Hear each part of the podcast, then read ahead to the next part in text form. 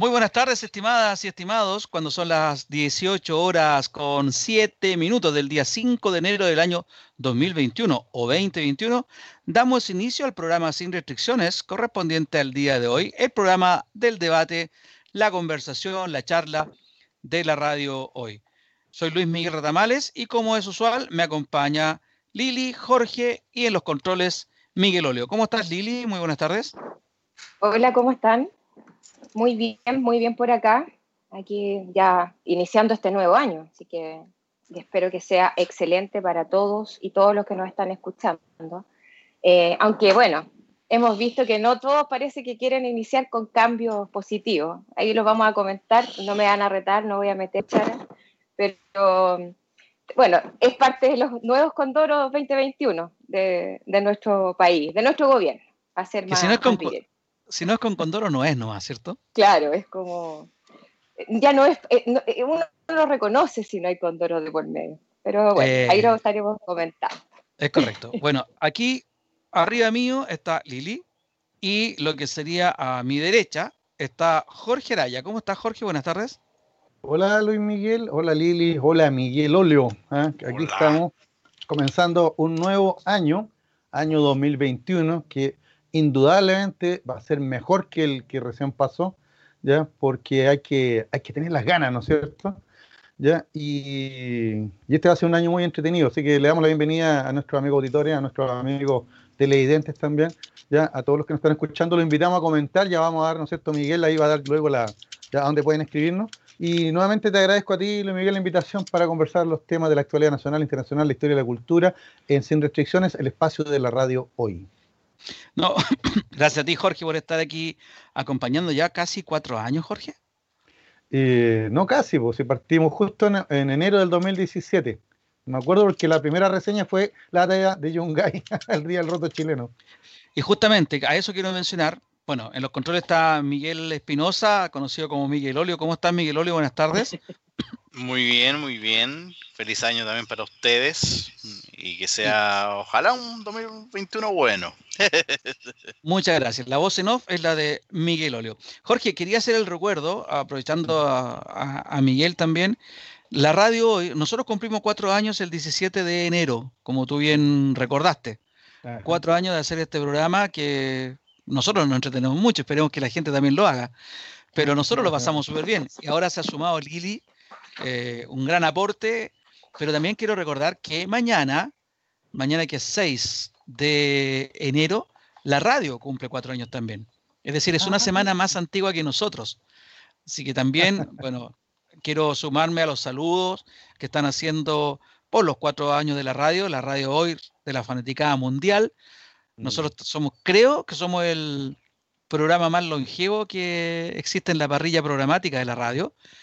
Yo he pasado por todas acá, he estado en los controles, fui director de programación, eh, copanelista en otros programas, panelista acá. Corresponsal en Puerto Montt. Corresponsal en Puerto Montt, comentamos partidos de fútbol también, así que me siento ah, parte de... Podría ayudarme de nuevo a Radio Controlar. claro. yo no conocía todo eso. No, sí, estoy. A mí me invitó Dani, me voy a mandar dos minutitos nomás de, de quitar el tiempo. Me invitó Dani Marilicán cuando se inició este proyecto. La verdad que con mucho orgullo, con mucha pasión, con mucho empeño, eh, lo sacamos adelante. Partimos allá en Calle Huérfanos. Ah, ahora están eh, los estudios, estamos en Santo Domingo. Nosotros estamos transmitiendo de la casa, pero nuestros estudios están en la calle Santo Domingo. Partimos comprando las gomas aislado, aislantes de, de sonido, pegándole a la pared. Eh, bueno, fue una gran etapa y efectivamente fui radiocontrolador, copanelista, panelista, ahora comentarista de, fútbol también. Así que la radio hoy para mí es mi casa. Perdóname que lo diga Dani, pero creo que es así, tengo el derecho a hacerlo, si no, no me rete. Y va el gran saludo para Dani Marilicán por este proyecto, para Marcela, que también nos está apoyando desde el primer minuto en que partió esto, y mucha gente que ha, pasado. Eh, todos dejaron su recuerdo, su enseñanza. Así que un recuerdo a todos los que han pasado por la radio hoy y también los que están actualmente, por supuesto. Eso quería mandar, mis chiquillos, un saludo. Después vamos a, a poder profundizar en esto. Me está llegando un mensaje de Dani, bájalo. Ah, no, no, mentira. Córtalo, córtalo. Ponlo mudo, mutealo, mutealo. Córtalo. Jugo, jugo. Oye, vamos a. Es que yo me emocioné. Se puso muy sensible, se puso No, pero qué buen, qué buen detalle. No, no, yo sabía que habíamos partido el mismo año de la radio, pero, pero una semana de diferencia. O sea, mira, pues, qué buen detalle. Te agradezco la- a Dani por el espacio, siempre lo he dicho, y a ti por la invitación. Y qué bueno que te acordaste también de todos nuestros amigos que nos han acompañado en este, en estos cuatro años de programa. ¿eh? ¿Ya? Ah, así que no vamos a pasar la lista ahora, pero ellos saben quiénes son y yo siempre estamos muy agradecidos de, de- de todos ellos. de todo el Y trabajo que- pasamos la lista, pues Jorge, nos dan las las ocho. No, exactamente, es que ha sido muy entretenido, así que te- tengo buenos recuerdos de, de todos ellos. Qué bueno. Así Para que que- vea Lili que esta cuestión no partió, no partió hoy día. Se Y nota, se corresponsal, nota el afiato ahí, se nota. y corresponsal en Puerto Montt también, pues si tu- tuvimos un año ahí. Esa parte no la conocía, el- el- lo de corresponsal estaría... Faltó un ¿Por para comentar eso. Ah, ya, perfecto. Será para otro capítulo. Para otro chop. Oye, eh, por favor, Miguel Olio, ayúdame. ¿Cuál es el WhatsApp de la radio para que la gente pueda opinar? Es el más 569 8728 9606 y también va a aparecer abajito si ustedes están en el streaming, está abajito en el GC que aparece el, el número de teléfono. Justo Pero arriba de la hora.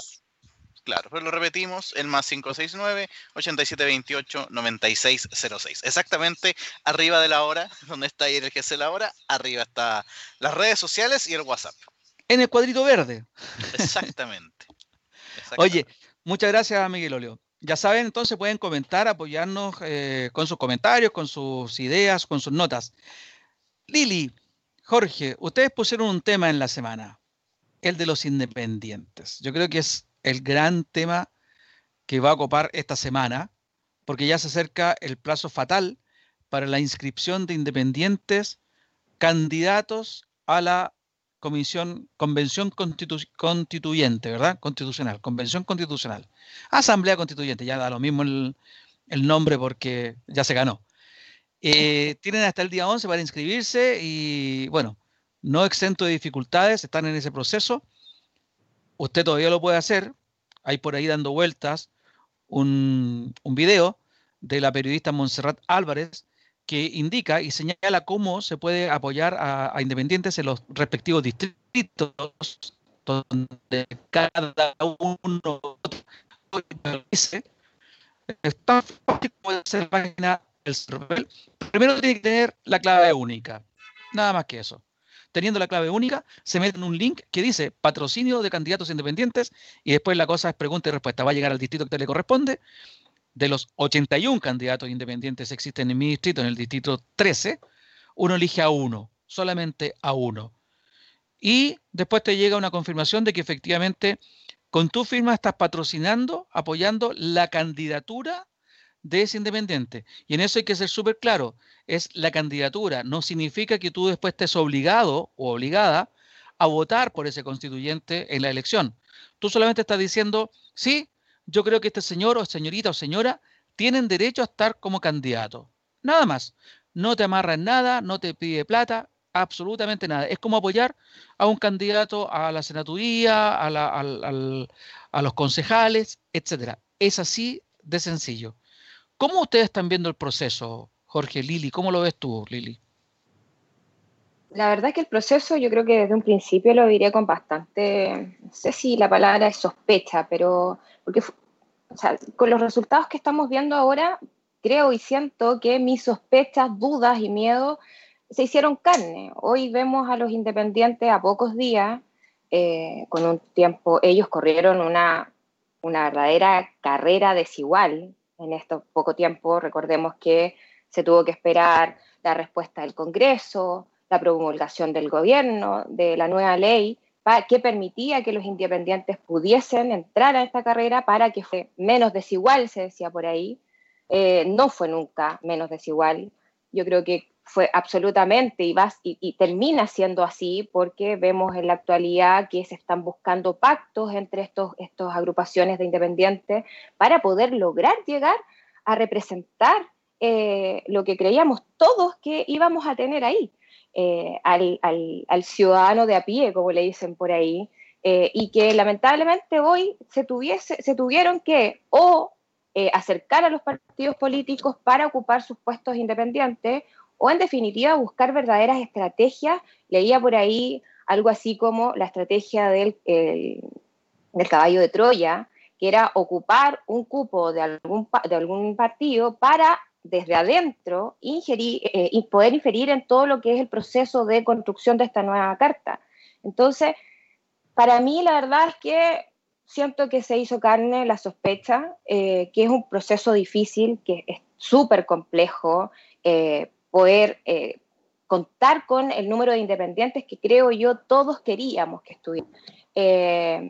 Y lamentablemente vemos una vez más que la rentabilidad fue para los partidos políticos. Ahora leía también a Chaín que decía que él llamaba abiertamente a todos los independientes, que todos los cupos posibles van a ser para ellos. Y claro, uno va viendo también que mm, esta lentitud que ha tenido el mundo político de poder leer realmente qué es lo que la gente dijo el 18 de octubre. Y creo que ya más que está más que claro que el mensaje fue directo a nuestra élite política a decir, no queremos más, no, no han hecho su pega, lo que han hecho lo han hecho mal y basta. Y queremos nosotros realmente llevar este proceso y queremos que de esta forma se corran pauladito mientras nosotros vamos a construir nuevamente esto.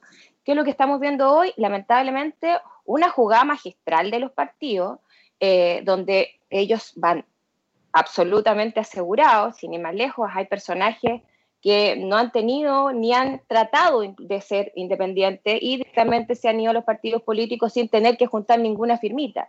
Entonces ya de ahí eh, todo es difícil.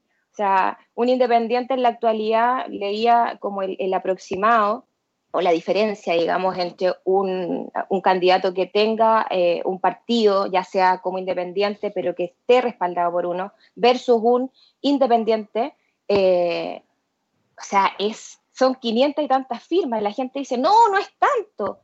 Había, uno que decía, llevo 170 firmas y me ha costado, pero la vida. Eh, claramente ese personaje no va a poder competir con un Felipe Arboe, que está absolutamente asegurado para ser candidato. Entonces, eh, yo espero que esta jugada que están viendo los independientes eh, tengan fruto. Me parece que es una estrategia inteligente, entre comillas, pero sí no deja de ser riesgosa el hecho de entrar con los partidos políticos a este proceso.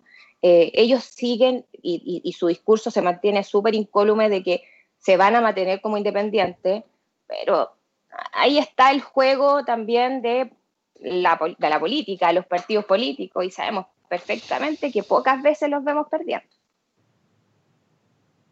Don Jorge. quedaron callados. Este está, estaba escuchando y también está mirando acá los requisitos para, como independiente para ir a la convención constitucional. En realidad, mira, esto es de dulce y de agras. ¿Por qué de, dulce? Porque evidentemente ya eh, ah, va a haber una convención, ¿no es cierto? Ya va, que va a ser elegida y que tiene varias características que ya hemos señalado, ¿no es cierto? Paritaria, con cupo indígena, con cupo para discapacitados. ¿no es cierto? ¿Ya? Pero eso, digamos, es lo de dulce. Lo de agras es el trato que han tenido los independientes, que se le han puesto, digamos, eh, todas las, mismas características como si fuera una elección de diputados, ¿no es cierto? ¿Ya? Y, y, que en realidad, por lo que estaba leyendo acá, básicamente es lo único, es lo único que se le apoyó a los independientes, digamos, que, que se, le, se le aportó un poquito, ¿ya? Fue reducir el número de firmas, ¿ya? Para inscribir la candidatura ¿ya? y que esto se pudiera realizar a través de la plataforma electrónica, lo cual no es ninguna novedad eh, debido a lo de la pandemia. O sea, a partir de la pandemia, trámites desde comprar y pagar, ¿no es cierto?, hasta los trámites de, inscripción de candidatura, ahora todo es online. ¿ya? Jorge, ¿cuántos son las firmas ahora que se requieren? E, eso está, el dato se estaba buscando, no, no, no lo encontré.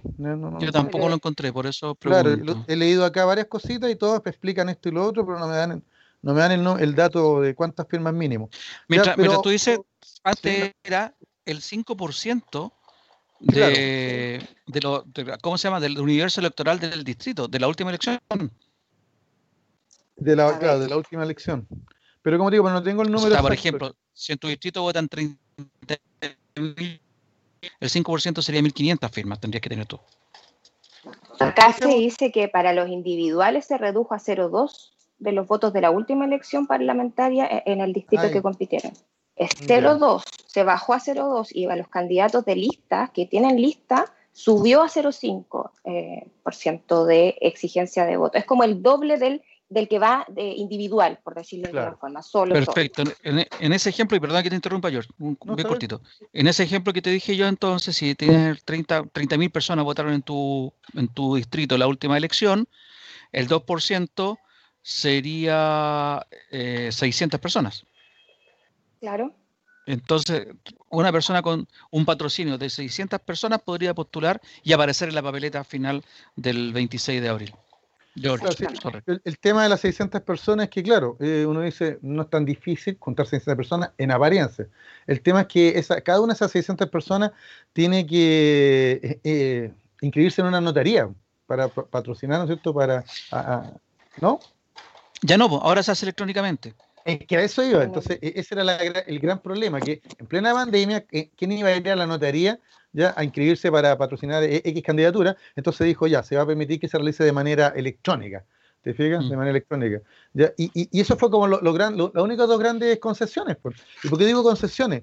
Porque eh, eh, eh, estoy de acuerdo con Lili y, y, esto es algo que ya todo el mundo se dio cuenta, ¿ya? y es que el proceso constitucional ya ha sido secuestrado por los partidos. Y cuando digo secuestrado, no, no lo estoy diciendo desde el punto de vista negativo. Ya tal vez siempre, siempre tal vez supimos que iba a ser así, ya que el peso de los partidos, eh, ya eh, aunque la gente los rechace y, toda la protesta social desde el 18 de octubre del 2019 ha, ha rechazado, ¿no es cierto?, a los partidos políticos, ya, sin embargo, ellos son los que fijaron las reglas del juego. Ya, esta convención va a tener tal número, va a ser de, tal tipo de elección, va a seguir, tales características, y eso es lo que han defendido con dientes y uñas, incluso negando la, algo que es en su naturaleza obvio, y es que los mismos constituyentes deberían tener la libertad para ellos mismos diseñar su, su, estrategia, ¿no es cierto?, cómo se hace esta nueva constitución, ya, porque esa es la voluntad popular. Sin embargo, esta voluntad, cuando digo secuestrada, suena claro, suena duro, suena, como un delito. Ya, en realidad, cuando digo secuestrada, me refiero a que nos han impuesto ya un marco ya, y una serie de normas y reglas y nos han hecho un par de concesiones. ¿Te fijas? Y con ese par de concesiones, ellos se iban a quedar con la tranquilidad de que entonces esta próxima convención constitucional vamos a estar todos representados, aunque gane el independiente pero van a estar todos, ¿no? Van a haber independientes, pueblos originarios, discapacitados, la mitad mujeres, entonces va a ser sumamente representativo. El tema es que a lo mejor muchos de estos independientes son tapados nomás, que ya, lo habíamos señalado, son tapados de los mismos partidos políticos que ahora ven que es el negocio, pues el negocio es abro mi, abro mi local y, a todos les doy tarjeta, pues para que ya si tarjeta independiente, pero yo lo avalo, pues, ¿ya? Yo soy el, ¿no es cierto? estoy detrás de ellos, que esa es la, la, imagen que tengo, por ejemplo, la democracia cristiana con Chaín y otros partidos que están haciendo lo mismo. ¿Te fijas? Así que, pero, pero veamos la mitad del vaso lleno. Por lo menos eh, van a haber independientes, no sé en qué porcentaje, va a haber gente que da la pelea, ¿ya? Y en el fondo, esto no, aunque los partidos lo tienen secuestrado, lo definimos nosotros. ¿Quiénes somos nosotros? Los ciudadanos que votamos. O sea que si usted, amigo Luis Miguel, va y vota, no sé, ya por, por, alguien de la farándula porque le suena, ya, o mi amiga Lili, ¿no es cierto? Y, va a votar por, por el, no sé, por Otuiti porque están estupendos, ya, o yo voy a votar, no sé, por, ya, por Florcita Mutua porque me gustan sus canciones. Bueno, ese, ahí va a estar la responsabilidad en cada uno de los votantes. ¿Te fijas? Y estamos, estamos en pleno derecho, estamos en pleno derecho a votar por quien queramos, ¿ya? Pero recordemos que los que van a estar ahí van a redactar una constitución que, como dijo Felipe Balboa el fin de semana, no es para cuatro años, para 40 años más. Tienes toda la razón, yo creo que ese es el punto, Jorge, y quiero recordar también las discusiones que se, llevaron a cabo a, raíz del plebiscito de octubre. Eh, evidentemente, el movimiento social del, 18 de octubre del 2019 fue liderado por los independientes, eso no cabe duda alguna. Sin embargo, cuando ya se habla del proceso constitucional o constituyente, como, como, quieran decirle, eh, después salieron muchas dudas de ser quién va a salir elegido y se tenía la capacidad, la idoneidad para ser constituyente. Entonces, aquí hay una, especie de, no digo entre ustedes, ¿ah? digo entre, entre la sociedad, hay una especie de contradicción. Porque queremos independientes, pero queremos que sea gente idónea. La independencia prácticamente no existe. O sea, si hablamos de militancia de partidos políticos, sí, existe la independencia en cuanto a la militancia.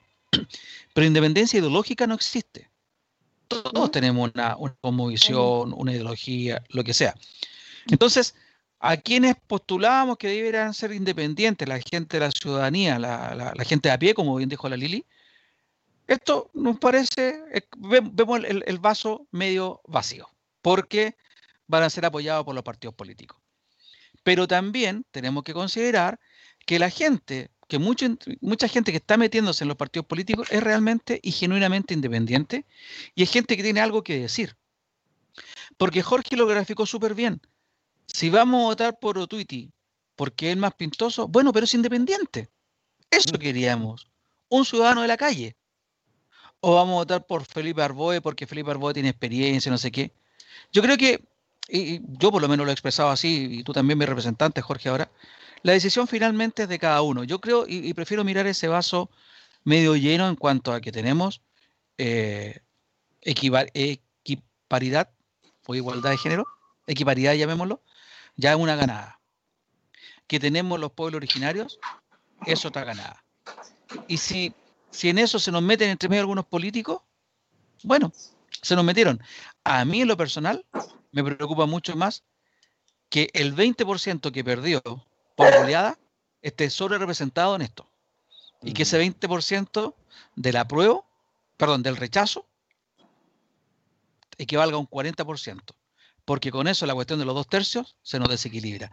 Eso a mí me preocupa más que sean independientes que sean políticos, fíjate tú, porque el, no se va a poder plasmar en la Constitución ese espíritu que como señaló Jorge y lo recordó, ¿ah? porque en el fondo como que se nos olvida.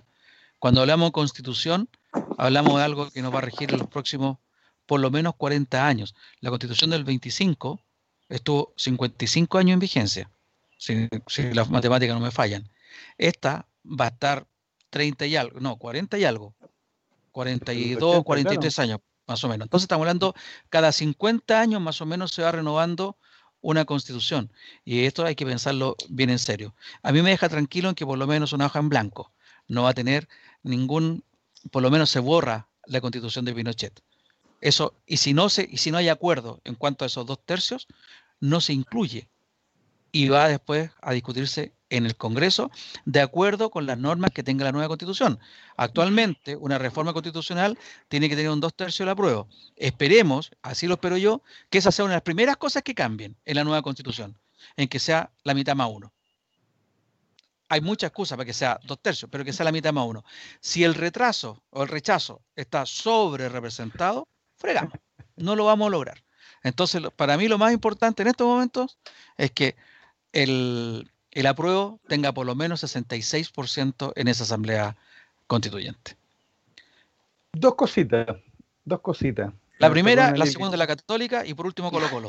Exacto, claro. Oh. Dos, dos comentarios, no en realidad, dos comentarios. El primer comentario es que el mundo político se ha entretenido toda esta, toda esta semana, ¿no es cierto? Ya lanzando candidaturas, haciendo debates, que las primarias, que quién va a ser presidente. Incluso hasta Atria ya le estaban pidiendo que fuera candidato a la presidencia y no, y no a, la, constitucional. Ya como, como dejando ya un poquito como en segundo plano el tema de la, de la convención constituyente. ¿ya? Pero ese mundo político, ¿no es cierto? Que, escucha pero, pero, pero, pero no, ya, pero no entiende, escucha pero no entiende. ¿ya? Ese es un detalle. Entonces, claro, uno ve las noticias y en realidad no, vemos nada independiente ni de la Convención Constitucional, sino que las noticias están llenas del candidato X, el candidato este, del otro, los pactos que están haciendo. O sea, a un año de la elección presidencial ya, ya está la carrera lanzada. ¿Te fijas? Entonces, eso, eso yo creo que ha sido negativo.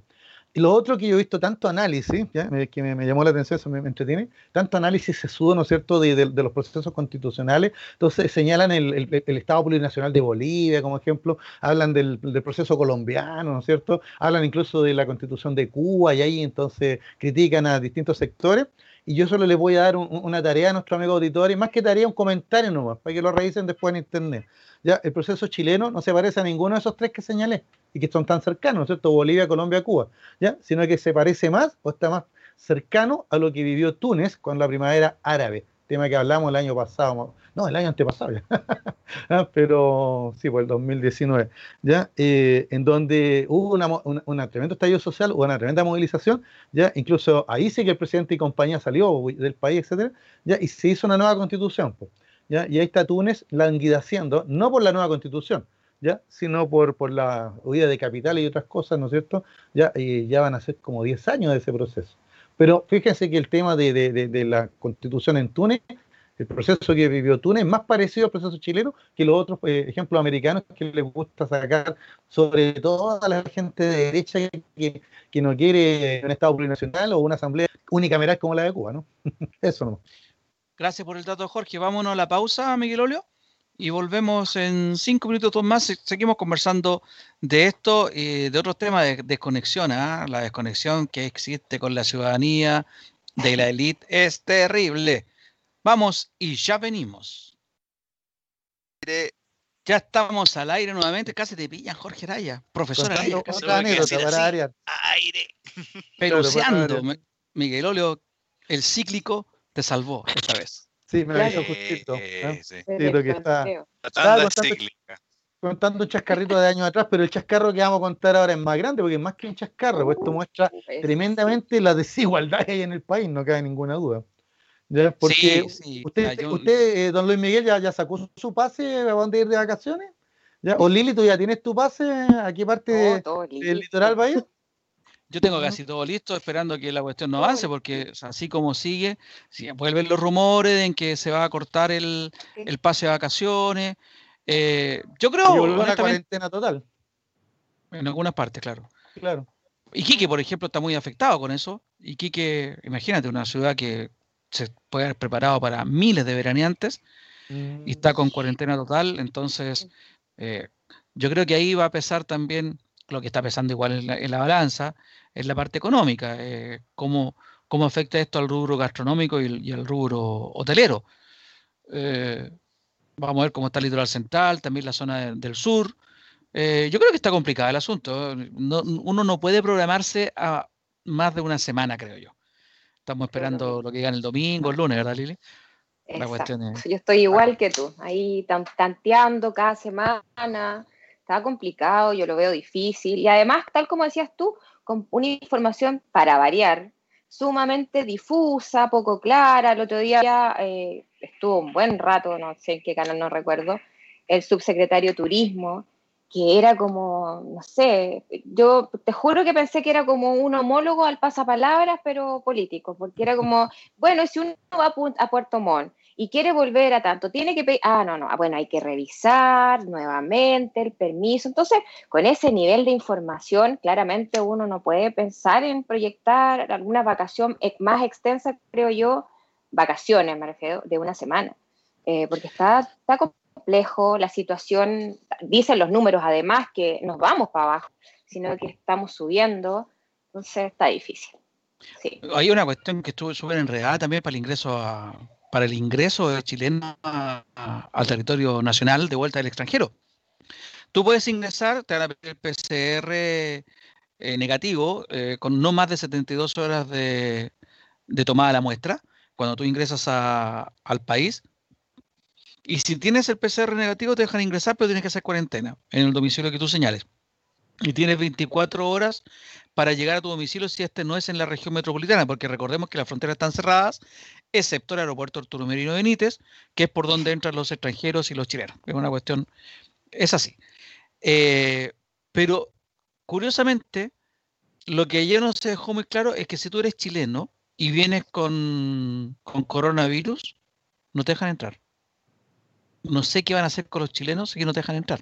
No te van a volver al lugar de origen. Porque cuando tú no te dejan entrar en un país por, cuestiones de documentación, te deportan y te llevan a tu país, a tu donde, de donde es tu nacionalidad. Pero ahora, no, no te van a dejar entrar. Esa es una cosa. Y lo otro, que hay una tremenda confusión en que dicen que ahora le van a pedir el, examen del PCR a la totalidad de extranjeros que entren al país. La verdad que eso sí que es una noticia falsa, porque siempre se ha pedido a la totalidad de extranjeros y nacionales que, que llegan a Chile, se le ha pedido el 100% de PCR. Y, e incluso han, yo estoy en el rubro, digamos, eh, se han devuelto a extranjeros, o sea, perdón, no se han dejado ingresar a extranjeros que no tienen el PCR que se debe. Ha, habido un gran error y gran confusión. Tú en el extranjero puedes subir el PCR y te dan un código QR. Para eso tú crees como pasajero y la gente que te embarca cree que ya cumpliste con la norma y te van a dejar entrar al país. Cuando llegas acá, se ve que el PCR que tú traías no es el que, el que se requiere dentro del país, que es un detalle que nadie lo, lo toma en cuenta porque está muy por debajo, que se tiene que ser un PCR que te diga que tú actualmente no tienes, no un PCR que te diga que no tuviste COVID, una cosa. Y lo otro que sea el que te meten por la nariz, el hiso, hisopado, una cosa así se llama. Pero no otro que, por ejemplo, puede ser con la muestra de sangre. Entonces, eh, yo quiero desmentir eso. Aquí se ha, chequeado el 100% de extranjeros y chilenos que han, que han ingresado al país por Arturo Merino Benítez. La confusión está qué va a pasar con los chilenos entonces que tengan PCR positivo y tengan que volver, o que aquí le hagan el examen y detecten que está positivo. ¿Y qué pasó, perdón, perdón, ¿y qué pasó entonces con esta niña que, que venía de Dubái, que fue a España y después llegó acá y en Temuco y, y más encima traía la nueva cepa? ¿Eso no fue, fue de lo que se coló del, del control del aeropuerto? No, lo que pasa, no, no se coló.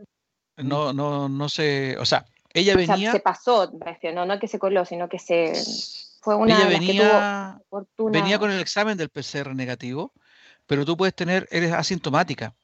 Se espera hasta cinco días en que tú tuviste el contacto estrecho. Entonces, si tú tenías que, ella tenía que llegar a casa, tuvo que tomar el PCR, venía con un PCR negativo y después se le detectó acá. Ahora, ¿en qué está ahora? Como cualquier chileno que está con eh, contagiado, Depende de su gravedad, puede estar en el hospital, puede estar en una residencia sanitaria o puede estar en, su hogar. Lo que supe, y a lo mejor ustedes me pueden corroborar si es cierto o no, vi un titular en que una de las personas que está contagiada con la nueva cepa, porque hay dos ahora en Chile, la segunda es una enfermera que fue vacunada. Ah, no sabía. no lo sabía. Tampoco. Lo, lo, escuché ayer, puede entonces que sea una información. Lo voy a buscar. No confirmada, pero lo escuché ayer y, llamó la atención ese, ese asunto. Ahora, puede ser, no, tampoco esperemos, creo que nadie espera que por el solo hecho de vacunarte hoy día estás inmune desde el minuto cero hasta en adelante. Eh, no significa que la vacuna sea mala o, cosas así, yo creo que son parte del, del, proceso, pero el dato curioso es que una persona que no tiene nada que ver y que está, ha sido vacunada. Bueno, la desconexión que tú decías, Jorge Araya, Moya, ¿A qué te refieres? Eh, me refería a algo que puede sonar un poquito añejo ya, pero es que la primera dama de Chile estuvo de vacaciones en Miami junto con sus hijas eh, la primera quincena de diciembre. Por supuesto que cumpliendo con todos los protocolos habido por haber.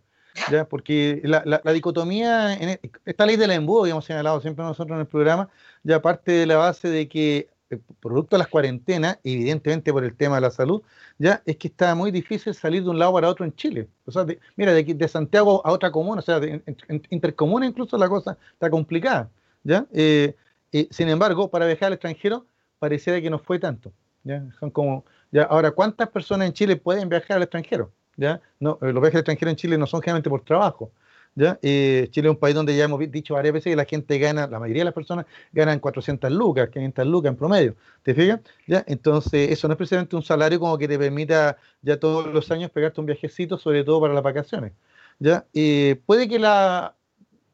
Estamos de acuerdo en que la primera dama y sus hijas tomaron todo el recaudo y han hecho todo lo que fuera, pero es fea la actitud, ¿ya? ¿En qué sentido? Eh, mira, lo voy a comparar con algo súper grave, así lo, tal vez comparación exagerada, pero la, familia real británica en plena Segunda Guerra Mundial, con los bombardeos nazis, con el, Blitz, en, plena Segunda, la batalla de Inglaterra, etcétera, no abandonó Londres.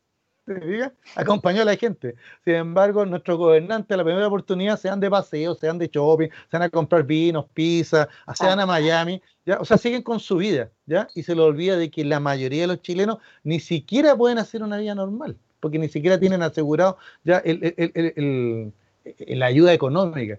¿ya? Eh, quería enseñar otro datito para nomás. Un, un diario británico coloca al ministro Briones como el mejor ministro de América Latina en el manejo de la pandemia.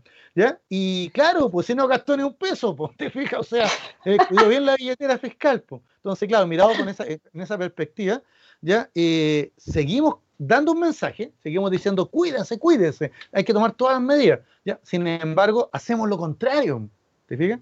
Entonces, al hacer lo contrario, sobre todo las autoridades, ya la señal es tan equívoca, es tan equívoca, ya que no le podemos seguir pidiendo a la gente que asuma la responsabilidad de cuidarse, ¿ya? si el mismo Estado que tiene la tarea de hacerlo está tomando siempre estas medidas tan, eh, ¿cómo decirlo?, eh, contradictorias, por decirlo suavemente. Tú eres un muy, odioso, ¿ah? espero que Lili no sea tan odiosa, porque tú siempre andas buscándole la quinta pata al gato al pobre presidente de la pobre familia Miguel, presidencial. Miguel me, señala por ahí que creo que ah. alguien comentó algo. gracias, Jorge. A ver, Miguel, alguien está comentando, algo dice el WhatsApp. Sí, sí, sí, hay, hay comentarios que era sobre el primer tema que, que se conversó. Dale que sobre el proceso constituyente, que dice Juan Carlos Herrera, existe una desventaja abismante entre un independiente y un político que va patrocinado por su propio partido. Es como enviarlos a la guerra, a unos con una onda y a otros con metralleta, casco y tanquetas. Se vuelve a repetir la desigualdad. Claro.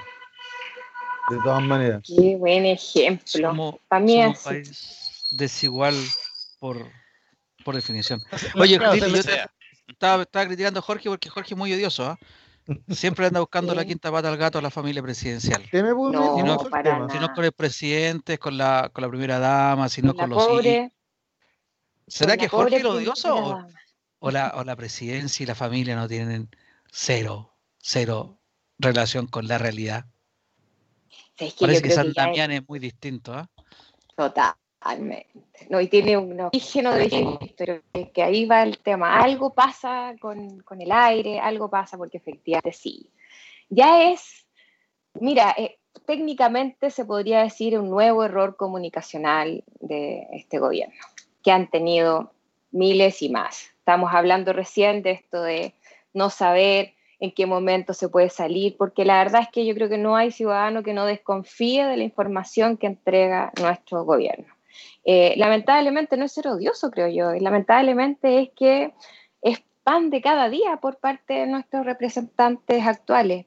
La primera dama yo creo que se pasó de, de suica, de desatinada, de poco empática, o sea, demostró yo creo que todo lo que una primera dama en la situación que está este gobierno no debiese hacer.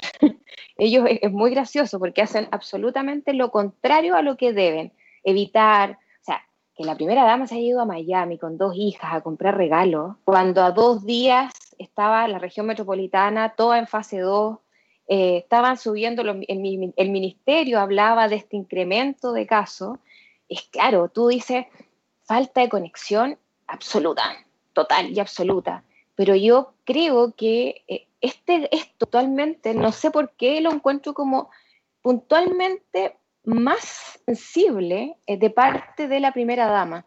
Creo que, eh, tal como decía eh, Jorge, o sea, tus, representantes tienen que estar contigo con las botas puestas, morir, pues, ¿cachai? Y resulta que ella necesitó un tiempo, 10 días fuera de Chile, donde, digamos, no había ninguna necesidad por lo que he visto. He visto las defensas de parte de algunos ministros que son ridículas, porque decir que cumplió con todas las normativas, obvio que las debe haber cumplido, si no, no hubiese podido entrar a Estados Unidos y viceversa, creo yo. Pero eso no es el tema. El, e, es, es el, el por qué, el, el, el, qué le pasa a nuestras autoridades por la cabeza eh, en pensar que pueden tomar unos días fuera de Chile de relajo, de, de, de, descanso, cuando se han, además, se han portado, pero como el ajo durante todo el proceso. es que no eh, cachan. O sea, es como, por eso, es como tú decís, me parece eh, complejo, absolutamente aún más complejo lo que hizo la primera dama. Mira, eh, y, bueno, como te decía, escuché hasta desborde hablar de esto y tal, creo que Jorge fue el que dijo que ya se había puesto ya la, la y efectivamente es así, la banda presidencial. Hablaba como de esta búsqueda de todos por encontrar este eh, factor dañino eh, de, que la, de que la primera dama se haya ido unos días fuera de Chile. No logran ver. Y vuelvo ahí a hacer uno, a lo mejor un link desagradable, pero ahí mi preocupación del por qué los independientes eh, la tienen tan difícil y, y, que lata que sean los partidos personajes que nos han mostrado por tanto tiempo que hemos visto en yate, hemos visto en videos en playa, o sea, ya la primera dama, ella, por eso lo hablo como, ya es algo que supera ya lo, racional. Yo creo que la, que la mujer ha sido coherente. Con ella.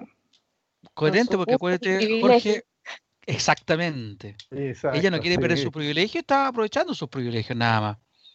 No le pidamos más a, gente, como ustedes bien lo, dijeron, esta gente no son la monarquía.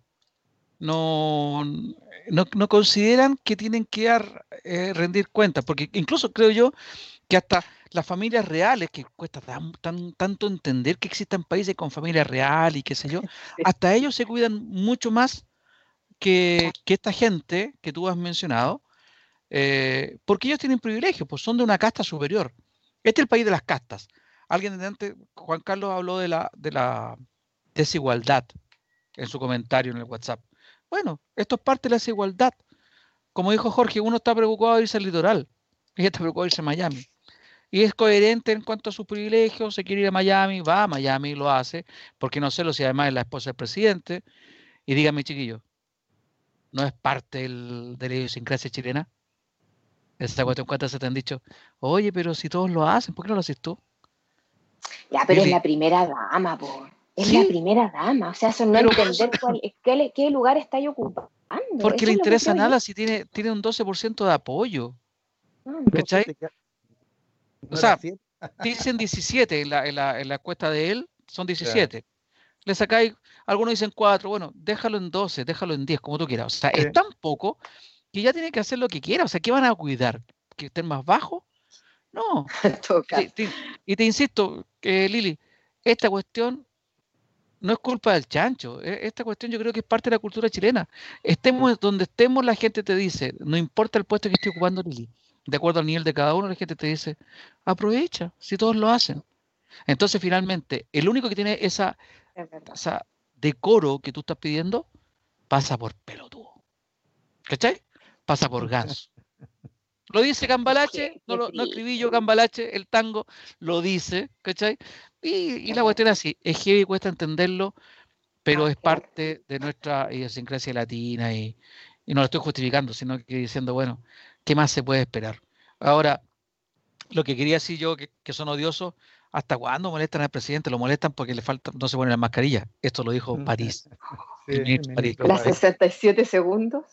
Claro, los 67 segundos, como tú dices, o sea, que la otra persona salga defendiendo a la, a la, a la, a la primera dama, que ya el nombre es, ridículo, pero que salga defendiendo a la primera dama, más que todo una defensa política, no, no, obedece nada más porque nadie en su sano juicio lo defiende.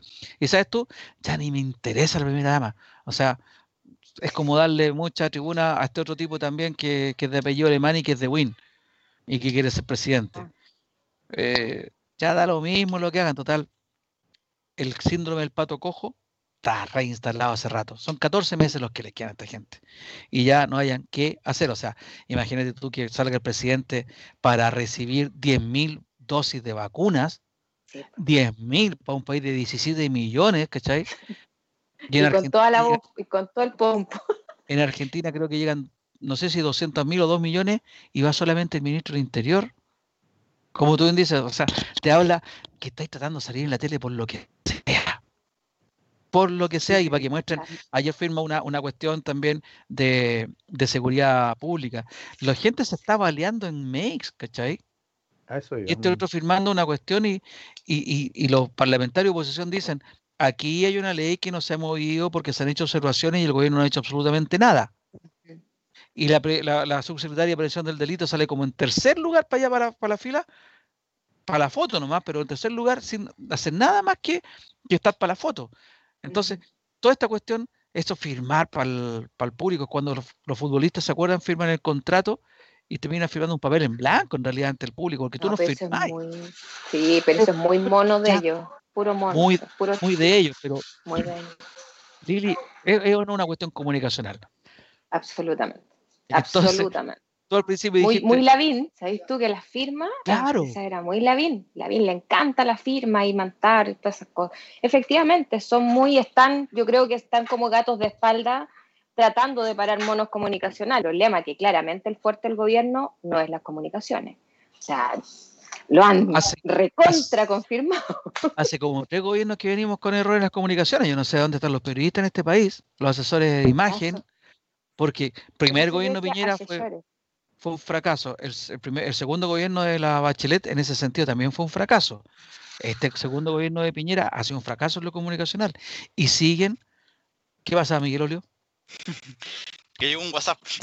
Llegó un WhatsApp. Gracias, Miguel Olio. Sí, ah. em, Juan Carlos Herrera dice, hay un dicho que dice, la esposa del César no solo tiene que serlo, sino que también parecerlo. Pero cuando estamos hablando, Juan Carlos, cuando estamos hablando, de César. ah, bueno. O sea, cada cual a Yo creo que esta esposa corresponde. no sé qué tanta diferencia. Oiga, don, don Miguel, ¿sabe qué? Yo creo que pisamos el palito. Yo creo que nosotros, hoy día en Sin Restricciones, hemos pisado el palito comunicacional. ¿ya? O sea que al final terminamos hablando de lo que el gobierno quiere, ¿ya? Y no de lo que deberíamos realmente estar preocupados, ¿ya? Eh, y tú por ahí lo señalaste, hablaste de lo del baleo en Mex, ¿ya? Eh, más de 40 mujeres asesinadas en el 2020 en Chile, ¿ya? Eh, ah, ¿qué, otros temas más? O sea, el, mira, estaba leyendo hoy día las tesis, fueron... Claro, eh, ya, ya la, la, querella que, que, Carabinero presentó contra las tesis por, por, por, su performance fue desestimada al final. ¿Te fijas? Ya, eh, el tema del aborto en Argentina, que por supuesto que, que debería, yo creo que va, a impactar en Chile, espérense al 8 de marzo ¿no? así que vamos juntando fuerzas, ese es el tema. ¿ya? Entonces el gobierno no, no, no embolina la verdad con estos temitas, ¿ya? ¿Te fijas? ¿Ya? Y, nos da caramelo ¿ya? para generar la sensación de gobernabilidad, de que estamos haciendo el trabajo. Como por ejemplo el último anuncio que, que, fue esta, esta, creación de esta Defensoría de las Víctimas, ¿ya? como con bombo y platillo. Y lo más divertido es que eso ya existe. Público. Se llama, Ministerio Público, o así de sencillo. ¿Te fijas? Pero el gobierno lo presenta, mira, el gobierno es como que aprovecha nuestra ignorancia, ¿ya? O, nos trata de meter, como diría mi, padre, que en paz descanse, en una cuchufleta, ¿ya? Metiéndote estos temas. Y los noticieros en cadena nacional hablan de lo mismo. Ahora estaba viendo todo el día, todo el día, viendo el tema de los terminales copados por la gente. Porque la gente tiene la culpa de que se expanda el virus, pues no el gobierno. El gobierno te está cuidando. ¿Te fijas? Entonces, claro, pisamos el palito al hablar, mire, la, primera dama, ya que en vez de estar de primera dama ayudando en primera línea, ya eh, se va a Miami, ¿no es cierto? ¿Ya? Y en realidad no olvidamos que los grandes temas es que la ciudadanía, tú, yo, nosotros, nuestros amigos que nos escuchan, seguimos ya eh, en la realidad, ya cuando Monedilandia en sus dos patios sigue gobernando. Porque esto es un verdadero reality, los dos patios, ya te de, de la moneda, y eso es todo. Así que. Vamos a la tanda, Jorge. Muchas gracias. Sí, vamos a la tanda mejor. ya estamos de vuelta en el tercer y último bloque del programa Sin Restricciones del día de hoy, 5 de enero del 2021. Em, hemos estado hablando de los independientes y el papel que van a cumplir los independientes y cuál, cuánto espacio van a tener los independientes en el futuro proceso constituyente. También hemos estado hablando de la desconexión de la élite con la realidad nacional ese 20% que maneja el 80% restante, porque es prácticamente así. Aprovechando que no está Lili, de las tres comunas. y, y, bueno, hay un tema, Jorge, antes de, pasarte para que tú hables del. Vamos a tener que silenciar a Lili. Sí, silenciar. Sí, ponle, ponle mute por mientras, porque está un poquito desordenado. Sí, está con la con el sí, sí, porque nos vamos a poner serio ahora porque queríamos hacer un, un, un recuerdo, ¿no es cierto, Luis Miguel? Era, era mutearla o no sacarla, Luis Miguel. Ah. Sí, queríamos hacer un recuerdo, Miguel Olio, te habíamos pedido una, una, ayuda ahí. Eh, en días pasados falleció el domingo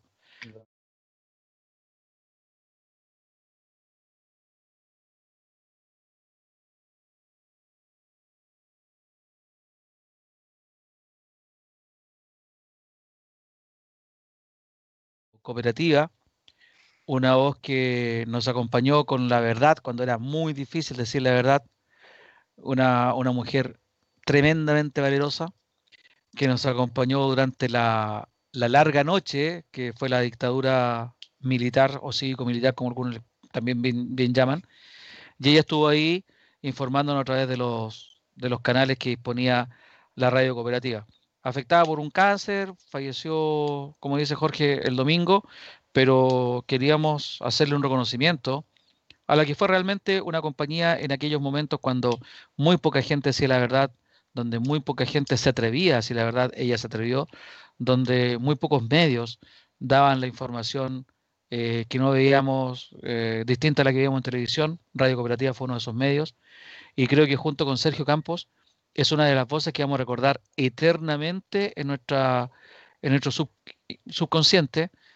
Y, le vamos a agradecer también el habernos acompañado y el habernos informado en aquellos tiempos en que lo más difícil era informar. Así que de mi parte, por lo menos, quiero darle este recuerdo a, a Manola Robles porque ya lo dije, creo que se lo merece. No sé, Jorge, ¿tú quieres decir algo? Yo creo que lo resumiste muy bien. Eh, simplemente decir que Manuela Robles es parte de, nuestras historias personales, ¿no es cierto? Su voz nos acompañó en esos años de dictadura. Ya es parte ahora de la historia de Chile, es parte de, del colectivo, ¿no es cierto? De, esas ideas que quedan, ¿ya? Eh, yo estaba viendo aquí su, su currículum, de, los lugares que trabajó. Eh, Cooperativa fue uno de los tantos medios en que trabajó. Ella siempre estuvo más enamorada de la radio. Por aquí estaba leyendo cosas de su biografía interesantes. Ella quería estudiar teatro, pero no la dejaron, dice aquí la biografía. Y por eso estudió periodismo. ¿Dónde? En la Universidad de Chile. Más de 50 años ya de, como periodista. este cáncer, uno nunca quiere que gente como ella se muera. Ese es el tema. Yo sé que tenía ya eh, por lo que estuve viendo acá, tenía ya más de 70 años, ¿ya? y este cáncer fue muy agresivo, eh, se cayó dentro del año, ¿te fijas? ¿Ya? Pero, pero hay algo de Manuela Robles que, que, me encantó y, que lo voy a compartir con ustedes porque yo creo que es, es, la frase que la refleja a ella. La verdad no se tranza. Esa fue Manuela Robles. La verdad no se tranza. Gracias, Manuela, gracias. Te pasaste. Gracias. Gracias, Jorge. Lili, qué calladita. Tienes que activar tu sonido. Tiene que desmutearse. Sí, te, te, mutearon un, poquito. Así que. silencio. Uno, uno se emociona, no sé. Pues, la están censurando. No, es que, es que, claro. Y muy emocionado, Jorge, y eso me, me, llamó la atención. No, no, nunca lo había visto así. bueno, no, no, hemos emocionado otras veces. ¿Somos o no somos amigos? Se ríe No, pero es que, insisto, lo del eh, Manuela aunque yo, nunca tuve la oportunidad de conocerla en persona, ya solo la conocía por su voz. ¿ya? De hecho, ahora pido las fotos de ella. para mí era una era la voz de cooperativa. Nunca supe qué edad tenía ni qué hacía. Se supone que, era que, su especialidad era las noticias económicas, pero yo siempre la vinculé a las noticias de la violación de derechos humanos. Me pasó lo mismo. De la visita del Papa. O sea, ahí siempre estaba la voz de ella. Nunca caché que estaba la parte económica, nunca. Lo que me acuerdo, el diario Cooperativa está llamando y Sergio Campos decía, vamos con Manuel Robles de tribunales. Y ahí Exactamente, claro. y, tenía esa voz pausada, tranquila, así como, eh, podríamos decir, incluso hasta fría, porque realmente lo, estaban pasando cosas terribles, pero ella nunca perdió la compostura. Por eso me encantó esa frase. Ya que la, Dice que era muy buena jefa. ¿ah? Eh, sí, gente que, trabajó con ella, gente que hizo la práctica en, radio también. Ella las la cobijó y la y cómo se llama, y, la, guió bastante bien. Ella trabajó hasta el año 73 en un diario que se llamaba, ayer sube, en un diario que se llamaba Las Noticias de la Última Hora, que fue un diario que duró hasta el 73, pues. Y después tuvo en cesantía. Hasta el 79 cuando entró a la, radio cooperativa. Y ahí se mantuvo, pero tuvo un buen pasar ella, o sea, fue una de las personas que la democracia la trató bien, porque fue agregada de prensa en Argentina y también en España, si no me equivoco. España, sí. Y, después de eso, mm. claro, y después de eso eh, volvió a trabajar a, su radio cooperativa, ahora en, en medios digitales, a cargo de los blogs y esas cosas. Entonces, por lo menos fue una de las personas que se la jugó por la democracia y la democracia le pagó como correspondía. Tenemos muchos otros casos, Pato Bañado, por ejemplo, un ah, caso emblemático del, pago de Chile y, pago de algunos, pero en el caso de la Manola Robles yo me quedo tranquilo, creo que, que se recibió todo lo que mereció. Sí, todos los reconocimientos en vida. Yo, como digo, hace la semana pasada, ya en el programa anterior, yo, te, había leído por ahí un, pequeño correo ahí que decía eh, de apoyo a Manuela Robles. Y yo dije, ah, yo no sabía qué situación estaba.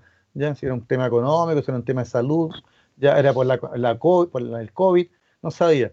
¿ya? Pero el domingo, cuando ya había pasado pocos minutos y me llega el aviso del fallecimiento, ah, yo dije, no, e, es algo que ineludible. O sea, ella era la voz femenina ¿ya? en contra la dictadura en, su momento. Yo sé que hay muchas otras voces, muchas otras historias. Hemos hablado de Gladys Marín en este programa, hemos hablado de otros temas, ¿no es cierto? Siempre, ya, aunque Miguel le me haga la broma, nunca hemos repetido una efeméride, al contrario, siempre tenemos muchos temas.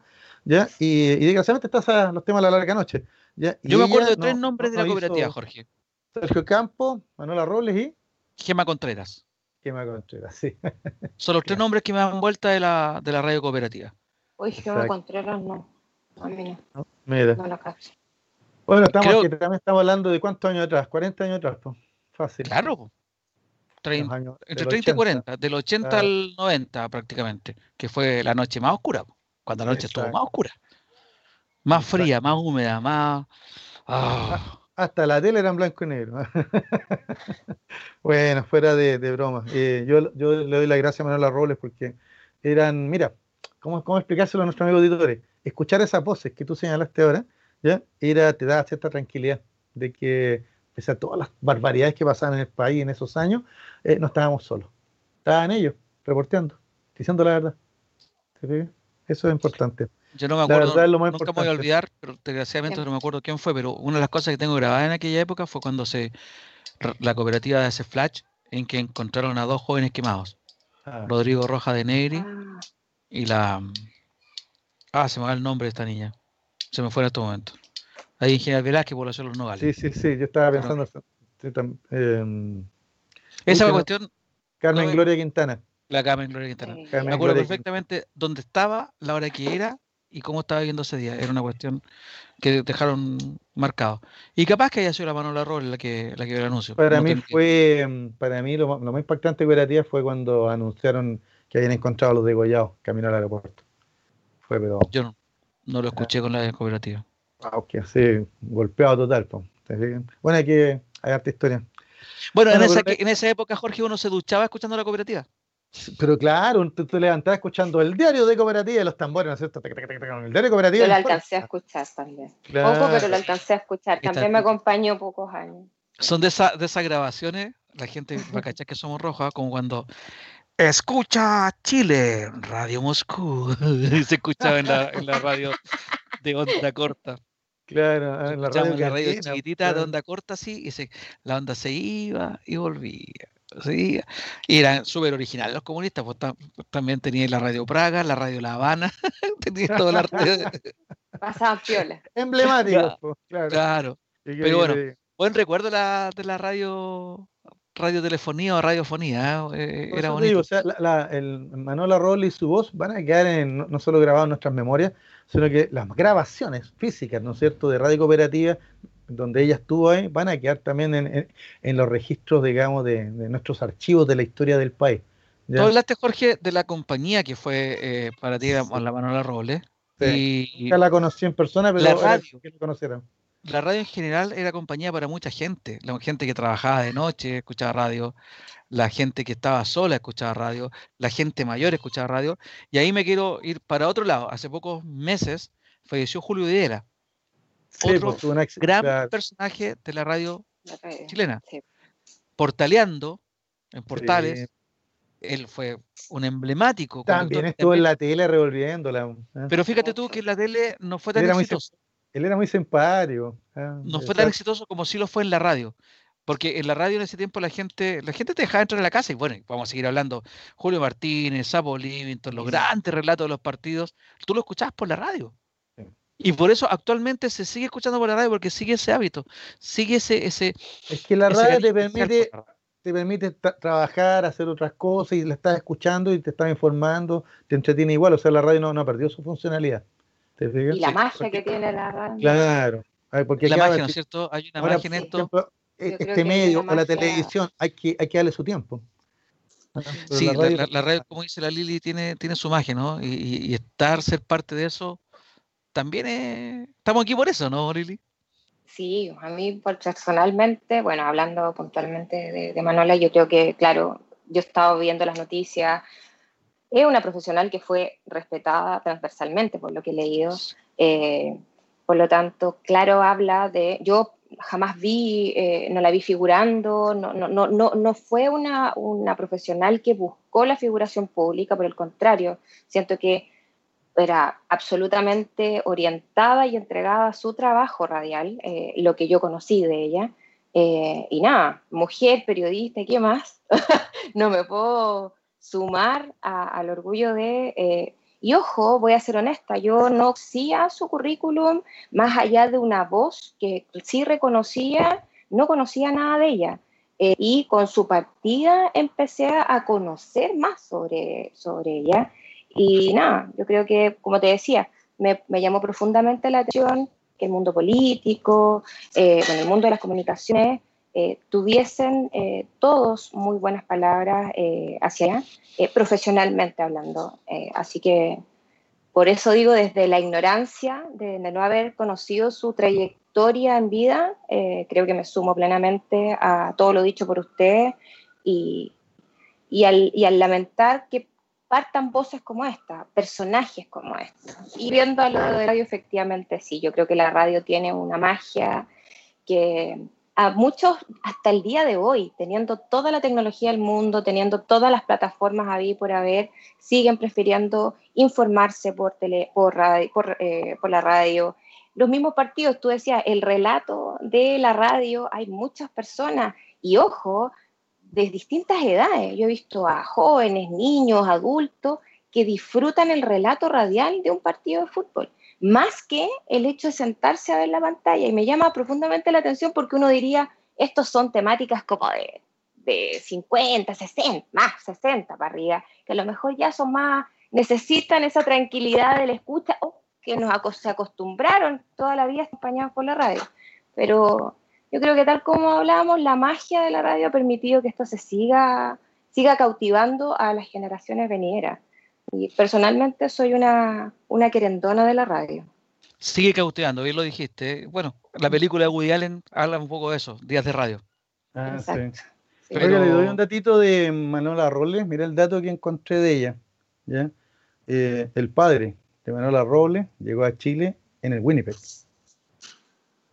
Mira, ah. mira. Entonces, ¿por qué este dato a mí me, me, llamó la atención? Porque tiene que ver un poco con la historia que, que, que, que les traje para hoy día, que, que, les iba a comentar hoy día. Que quisimos primero partir, ¿no es cierto?, el espacio este de, de, comentario de, de, la historia y la cultura, ya con la insignia periodista Manuela Robles, ya, pero me aprovecho de, los orígenes hispanos, ¿no es cierto?, ya, eh, de, ella, para, para conectarlo con, con, la efemería de hoy día. Yo sé lo que está pensando Luis Miguel, está pensando que iba a hablar de la Noche de Reyes, ¿no es cierto? Ya, que ya en Madrid ya deben estar desfilando, no, con el COVID no creo, no, pero, es el 6 de enero. Es que sí, pero la noche de Reyes es el 5, porque es la noche. ¿ya? Ah, ah es como la noche buena nuestra. Exacto, a las 12 de la noche, ahí llegan los Reyes Magos y te dejan los regalos o te dejan carbón, de acuerdo a cómo te portaste. ¿ya? Yo soy de la idea que aquí nosotros celebremos, de hecho, un paréntesis, de mi familia que no tenemos ningún arraigo español, nos hacíamos el amigo secreto para festejarlo en Pascua de Reyes. Por las liquidaciones, por loco, sale más barato los regalos. Yo pensé que me iba a hacer la típica broma de que, de que ¿por qué no celebro el, el, el, los negros? Sí, pues, eh, Clili, si voy a comprar el rango tanto, 15 lucas. Sí, por 15 lucas voy a comprar pantalón y polera. Antes comprar una cosita. El día 26 ya la cuestión está en liquidación.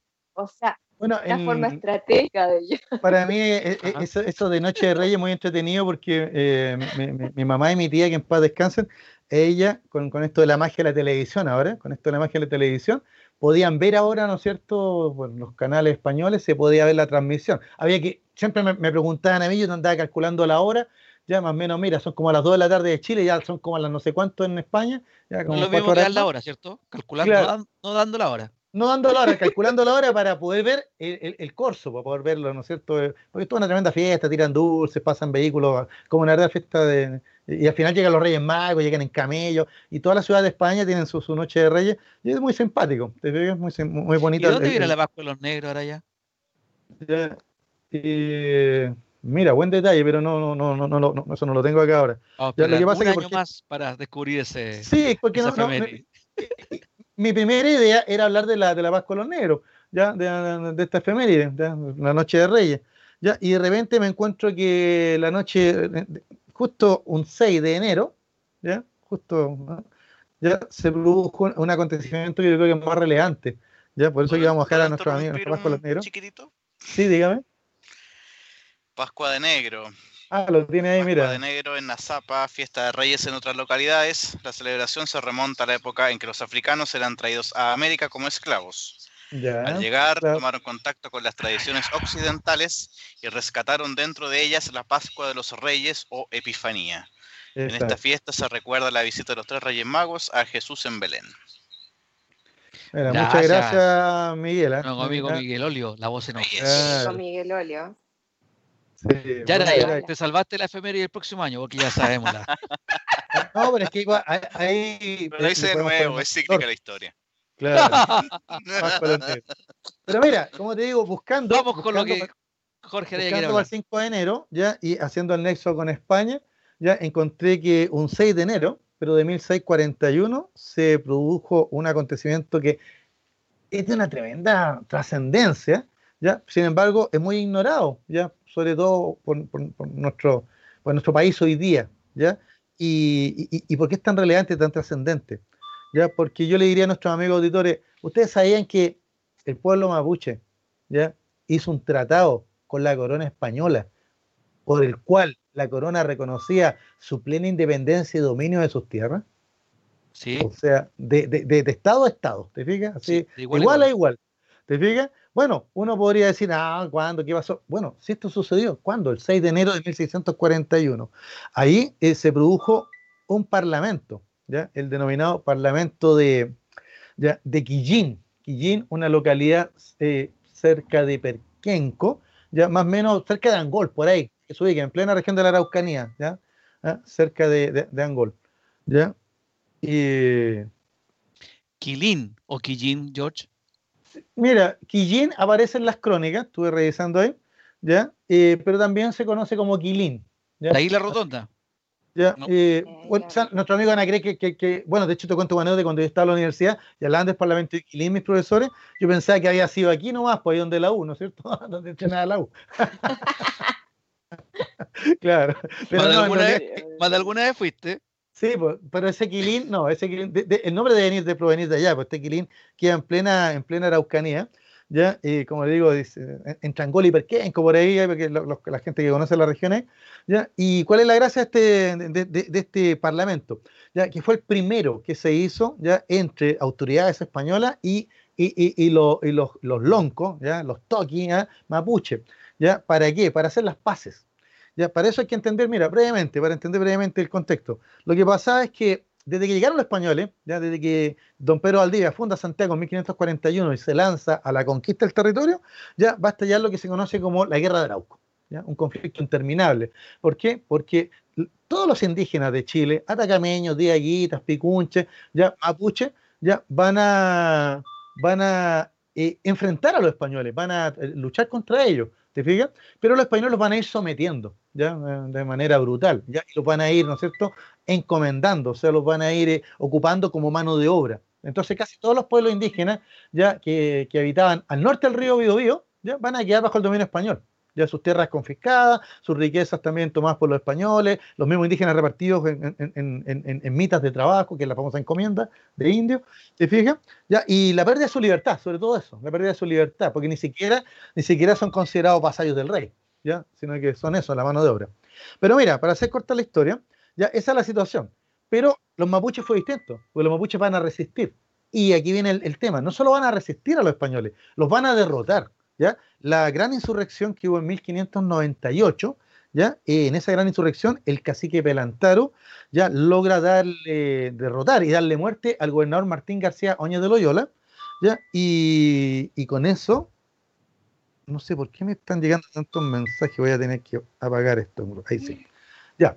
Y resulta que es derrotado y muerto por Pelantaro, ¿ya? Y no solo hace eso Pelantaro, sino que expulsa a la fuerza española al norte del río Biobío, amenaza a Concepción con destruirlo, ya destruye cinco ciudades que habían al sur del Biobío, entre ellas la más famosa Villarrica, donde se dieron cosas horrendas como hasta canibalismo, porque los mapuches pusieron sitio a la ciudad, ¿ya? Y la destruyeron totalmente, ¿ya? Y, y como te digo, es un desastre total, o sea, para los españoles fue el desastre de Curalaba, ¿ya? Pero para los mapuches fue una gran victoria. Ya, esa gran insurrección de 1598 va a hacer que la corona española intente por distintas maneras de contener la marea mapuche, contener a los únicos que habían derrotado a estos ejércitos españoles. ¿Te fijas? Ya, eh, pero la guerra continúa. Ya hay una guerra interminable, una guerra fronteriza, de capturan cautivos por lado y lado, cobran rescate, hay saqueos, violaciones, quema, roba de ganado, etcétera. O sea, es una verdadera guerra permanente en la frontera del Biobío. Así que por eso que Concepción va a ser la, capital militar de Chile. Pero ¿qué pasa? Cuando llega este gobernador nuevo, ¿ya? el marqués de Baide, don Francisco López de Zúñiga y Meneses, ¿ya? mira cómo te queda, ¿eh? ¿Ya? Eh, él llega con la idea de, de, no luchar más con los mapuches, sino sumar la fuerza a los mapuches, porque son los únicos que han derrotado a los españoles. Son los únicos que, que, que en todo el mundo, estamos hablando del siglo XVI, XVII, ¿ya? en donde los españoles están dominando, son el imperio más grande ¿ya? Y, y han sometido a medio mundo han derrotado a los príncipes protestantes en Europa, a los turcos en el Mediterráneo, a los demás imperios en, en América, Inca, Azteca, etc. Solo los mapuches, solo los mapuches derrotan a, a, a, los españoles y los expulsan y recuperan sus tierras. Entonces, el marqués de Baide ya aprovecha así algunas cositas, mira qué entretenido aquí, aprovecha algunos signos. ¿Cuáles fueron esos signos? Eran, eh, según ellos, eran señales enviadas por Dios, ¿ya? Y que los mapuches quedaron muy impresionados. ¿Cuáles eran estas señales, amigos míos? Fueron un terremoto, un terremoto, ah. ¿ya? Y, y, una erupción del volcán Villarrica, ¿te fijas? Donde se supone que vive un pillán para los mapuches, ¿te fijas? Entonces, esas señales, y por supuesto que también eh, eh, eh, hubo una, una, epidemia entre los mapuches, ya de, de, de, de, ay, ¿cómo se llama esta? Se me olvidó, la viruela, de viruela, ¿te fijas? ¿Ya? Y todo eso va a impactar, digamos, en, en, en, en los mapuches, van a quedar debilitados. También el gobernador anterior había derrotado a los mapuches en una gran batalla campal ¿ya? Y eso también hizo como que los caciques, los loncos pensaran de que era bueno tal vez negociar. ¿ya? Así que el marqués de Baide aprovechó todos estos signos ¿ya? ¿ya? y convoca a los principales jefes mapuche ¿ya? a este parlamento. ¿ya? Y un 6 de enero de, 1641. Fíjate que solo habían pasado 43 años de la gran insurrección. Solo habían pasado 43 años de la gran derrota, ¿no es cierto? Ahí en, ya, eh, en que Cacique Pelantaro había derrotado en Curalaba a los españoles, ¿ya? Y, y, eso se aprovechó entonces de hacer las paces. Bueno, hay hartos documentos que nos cuestan con lujo de detalle, ¿no es cierto?, que las paces fueron bien regadas, bien festivas, harto discurso, harto regalo, harto vino, ¿no es cierto? Ya, pero al final viene, ¿no es cierto?, el detalle. Y es que los mapuches, eh, mapuches y españoles se comprometieron a lo siguiente. Los españoles a, eh, a reconocer a los mapuches como un pueblo con sus propios fueros, ¿ya? con sus propias tierras, Con su propia independencia, ¿ya? Pero a su vez los mapuches se van a reconocer ya vasallos y aliados del rey de España. ¿Por qué es importante ese detalle? Porque para las guerras de independencia, ¿ya? Para, mí, para, la época de, de 1810, 1818, en plenas campañas de la independencia, los caciques mapuches honraron la palabra de su antepasado y lucharon al lado de los realistas contra las fuerzas patriotas. ah, fueron, fueron apoyo entonces, fueron aliados. Pero claro, ¿por qué? Porque ellos tenían un pacto con el rey de España. ¿Por qué? Porque todos los acuerdos del Parlamento fueron enviados por el Marqués de Baides prontamente a España, al Consejo de India. Y allá en España el Consejo de India lo revisó, los grandes juristas hizo toda una exposición, ya, y después se le recomendó al monarca reconocer el protocolo, el tratado, las capitulaciones con los mapuches, porque los españoles, si bien no podían conquistar Arauco, no podían conquistar la Araucanía, ya sumaban la fuerza militar de los mapuches como aliados en un momento que Inglaterra y Holanda eran grandes enemigos de España y los holandeses sobre todo tenían pretensiones sobre Chiloé y la zona eh, sur de Chile. llegar los holandeses, bueno, sería otra, otra, otra historia esta cuestión. Pero si llegaron, pues, llegaron y los mapuches les dieron paliza, pues, ¿te digo? ¿Viste? Son pajarones los mapuches, weón. Oye, los holandeses eran esclavistas, así que eh, eh, habrían cambiado uno por otro. Mira, lo más simpático de... Pero de, capaz de, que Van Gogh hubiera nacido acá, pues. Eh, no, no, creo, lo, probablemente habría, se habría producido un, tremendo comercio de esclavos con los mismos indios mapuches. Pero mira, para, la marihuana en Chile. Para, para hacer corta la historia, el, el, el rojo. las paces, las paces de Guillín ya van a quedar incorporadas como tratados de la corona española con potencias y estados exteriores. Mira el detalle, o sea, ese documento que, va a aparecer en el siglo XVIII, que están todos los, tratados firmados por la corona española con turcos, con Francia, con Inglaterra, con medio mundo, aparece el pacto de Quillín, ya tratado firmado con el pueblo de Arauco, con los araucanos. ¿Te fijas? Donde el rey los reconoce como fieles vasallos de la corona, libres en sus tierras, o sea, les reconoce sus fueros. ¿Te fijas? Y los mapuches se reconocen aliados del rey y dispuestos a colocar las lanzas necesarias para defender la corona. ¿Qué significa vasallos, Jorge? ¿Vasallos son que se someten al rey? No. Eh, está, o sea, los mapuches, por las pases de Quillín, ya eh, tomaron al rey de España como su señor, ¿ya? ¿ya? Y por ende entonces eran vasallos del rey. Pero el rey a su vez les reconocía su independencia y sus tierras, o sea, les daba, les reconocía sus fueros. O sea, en el fondo, del río Biobío al sur, los mapuches eran libres e independientes para vivir ya y, disfrutar de sus tierras. ¿ya? Y, el único, y lo único que tenían que cumplir con el rey de España era que en caso de conflicto presentarse en armas para apoyar a la corona. Mm. ¿Te fijas? Como, mira, como una especie, el rey es un verdadero señor feudal, ¿ya? Y los mapuches como guerreros libres que prestan sus armas, ¿ya? Pero mantienen su, su feudo, mantienen sus tierras, porque esa es la donación del rey en el fondo. ¿Te fijas? Pero en realidad, en realidad, más que donación, algo que se ganaron los mapuches. O sea, los mapuches al derrotar a los españoles en esta gran insurrección de 1598, le demostraron a España y al mundo que eran independientes y que eran una fuerza militar de temer.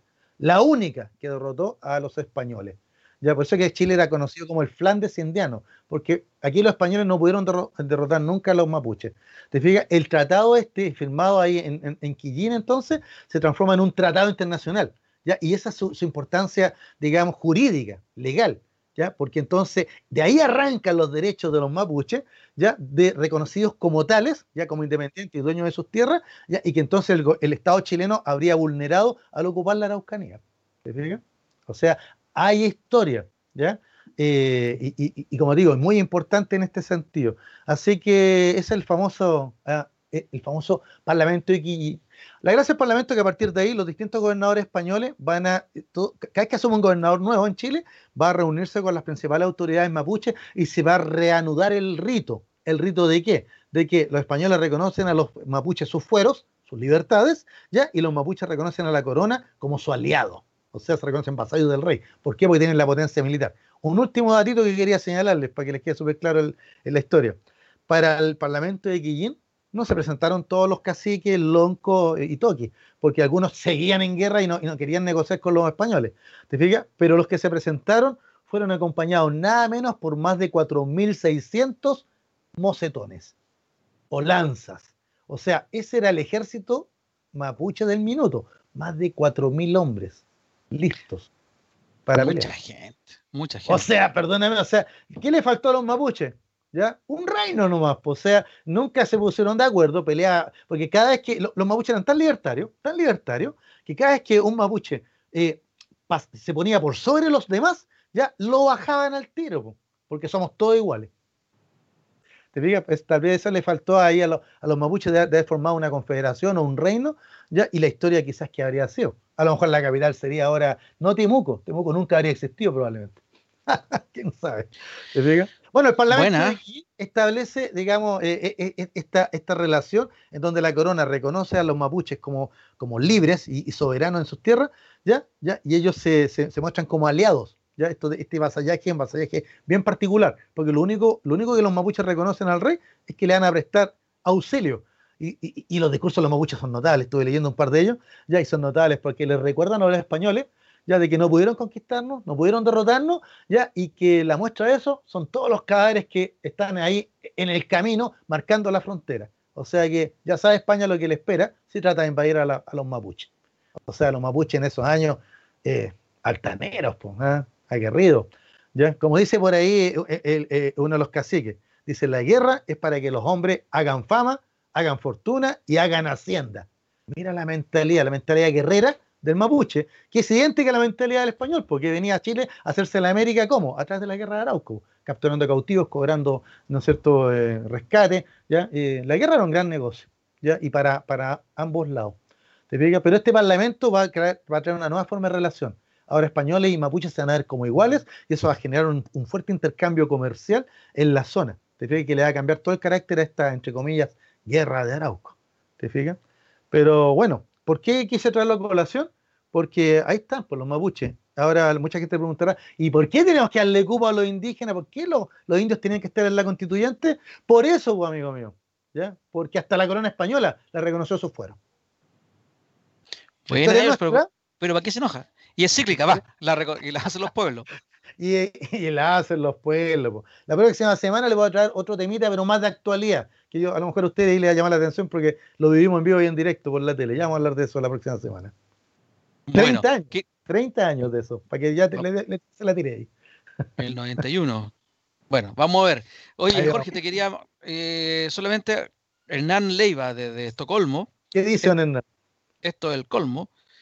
Cuando estábamos hablando de la de la esposa de Sebastián Piñera, ah, eh, él dice, no sé qué tanto se ha discutido allá cuando los políticos se cagan en las recomendaciones, pero aquí han hecho mierda, así, al ministro de Estado por ir a comprar en Navidad y a la ministra de Finanzas por ir a esquiar.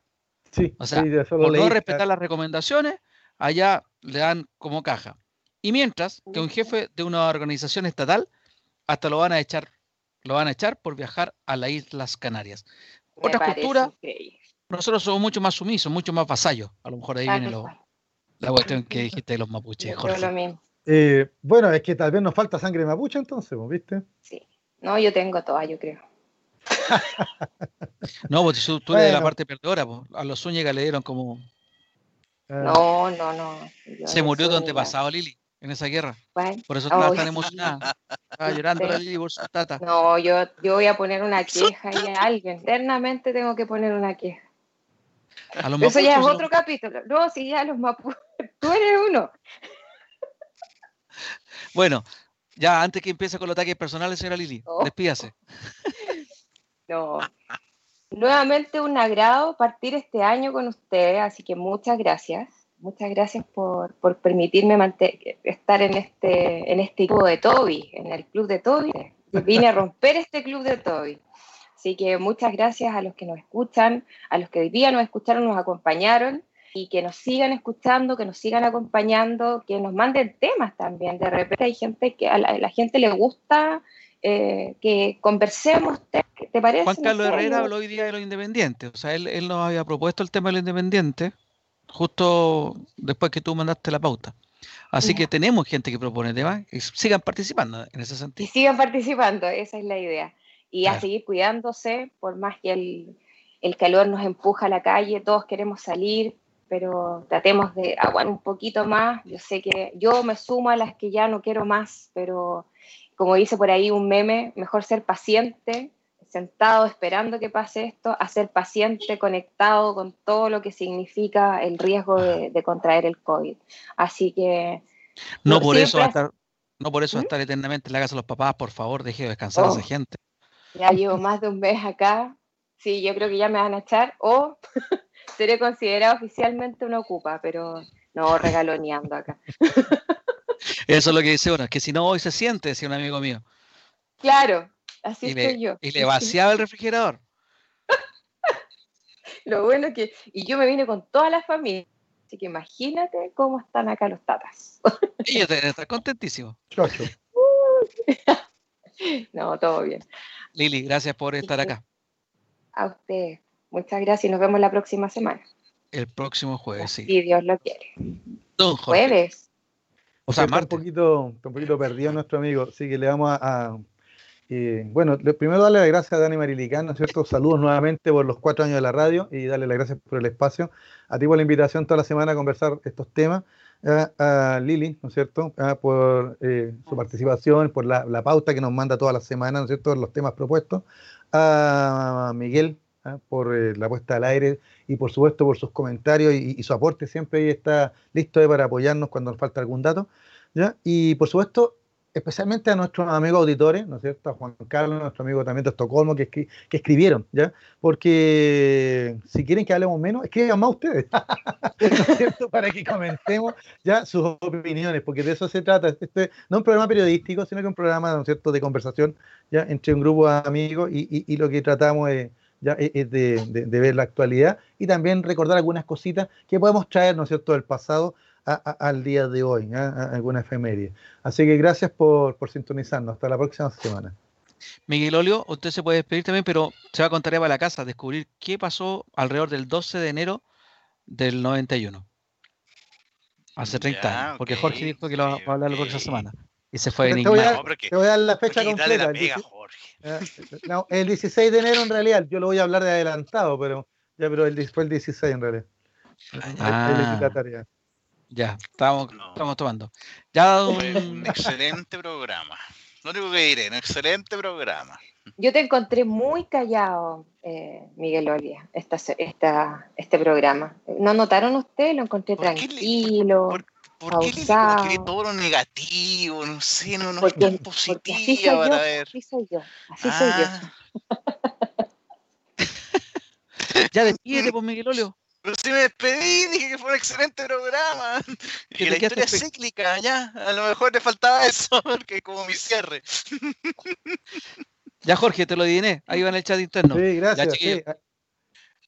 Estimados auditores, estimados auditores, nos vamos. Mañana nos puede mañana nos puede escuchar en Spotify y en YouTube, si es que Miguel Olio hace la pega y no se queda flojeando ahí en la casa. Porque la historia cíclica de Miguel Olio te vamos a pillar. Yo, no he visto los videos. Yo no he visto los videos. Chiquillos, que estén muy bien. Nos vemos el próximo martes, entonces, martes 12 de enero a las 18 horas a través de la señal de www.radiohoy.cl, la radio de la fanaticada mundial. Nos vemos, que estén muy bien. Chao.